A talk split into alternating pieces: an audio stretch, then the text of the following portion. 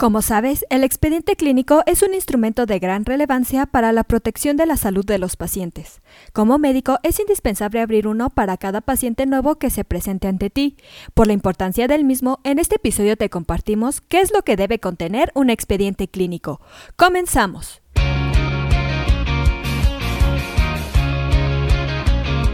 Es Asistencia Médico Legal, su empresa de responsabilidad profesional médica, en la cual te damos tips y consejos que te ayudarán a destacarte en el sector salud y evitar cualquier contratiempo con tus pacientes durante el desarrollo de tu profesión. Debes recordar que la norma oficial mexicana NOM 004 SSA 3 2012 dicta los elementos que debe contener todo expediente clínico. Con base a su apartado 5, te compartimos los requisitos generales que debe tener. En primer lugar, el expediente clínico debe contener datos generales del médico como son el nombre, domicilio, si pertenece a alguna institución, el nombre de la misma y si existe la razón y denominación social del propietario o concesionario.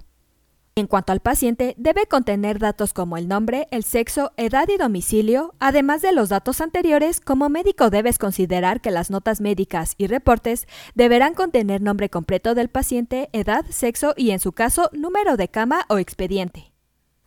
Asimismo, todas las notas en el expediente clínico deberán contar con la fecha, hora y nombre de quien la elabora, así como la firma autógrafa electrónica o digital. No debes olvidar que las notas en el expediente deberán expresarse en lenguaje técnico médico, sin abreviaturas, con letra legible, sin enmendaduras ni tachaduras y conservarse en buen estado.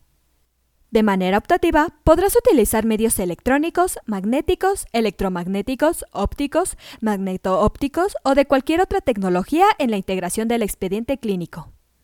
Durante la elaboración del expediente, se podrá contar con cubierta o carpeta y hoja frontal, en su caso notas de trabajo social, nutrición, ficha laboral y lo que se considere necesario para completar la información sobre la atención del paciente.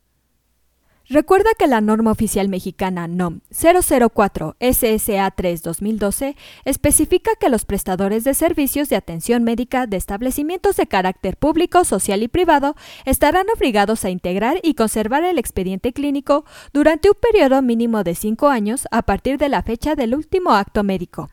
Y aunque este es propiedad del prestador de servicios médico que lo genera, el paciente tiene derechos de titular sobre la información para protección de su salud.